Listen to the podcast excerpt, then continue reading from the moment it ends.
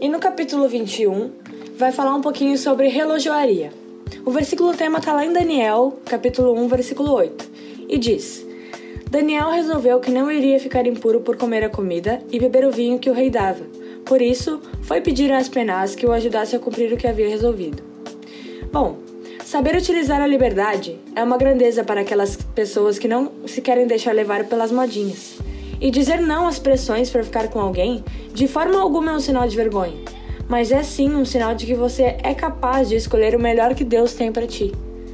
É frequente o conflito entre o biológico com o psicológico. E agora, imagine a tua vida como se fosse um relógio.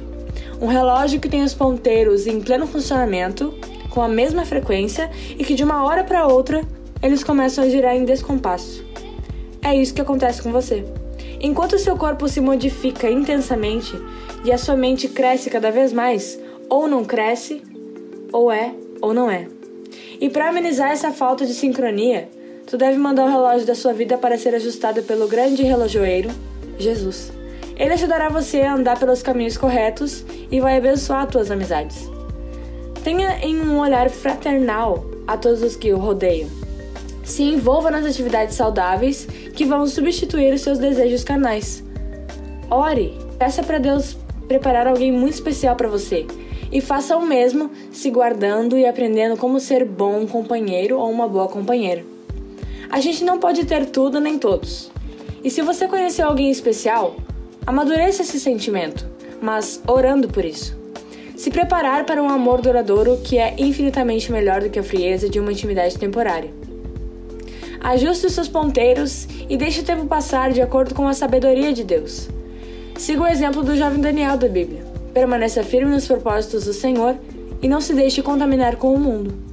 A missão de hoje é o agir Pare de se iludir com a intimidade temporária. E da maneira que tu conseguir, eu peço que tu faça essa oração comigo. Querido Deus, tenho deixado de me moldar pelos exemplos desse mundo. Me ajuda a ter a consciência de Daniel e permanecer firme sem me contaminar. Em nome de Jesus, amém. E para a palavra final de hoje, a gente tem Efésios 6,13. Por isso, peguem agora a armadura que Deus lhes dá Assim, quando chegar o dia de enfrentarem as forças do mal, vocês poderão resistir aos ataques do inimigo, e depois de lutarem até o fim, vocês continuarão firmes sem recuar. Até a próxima!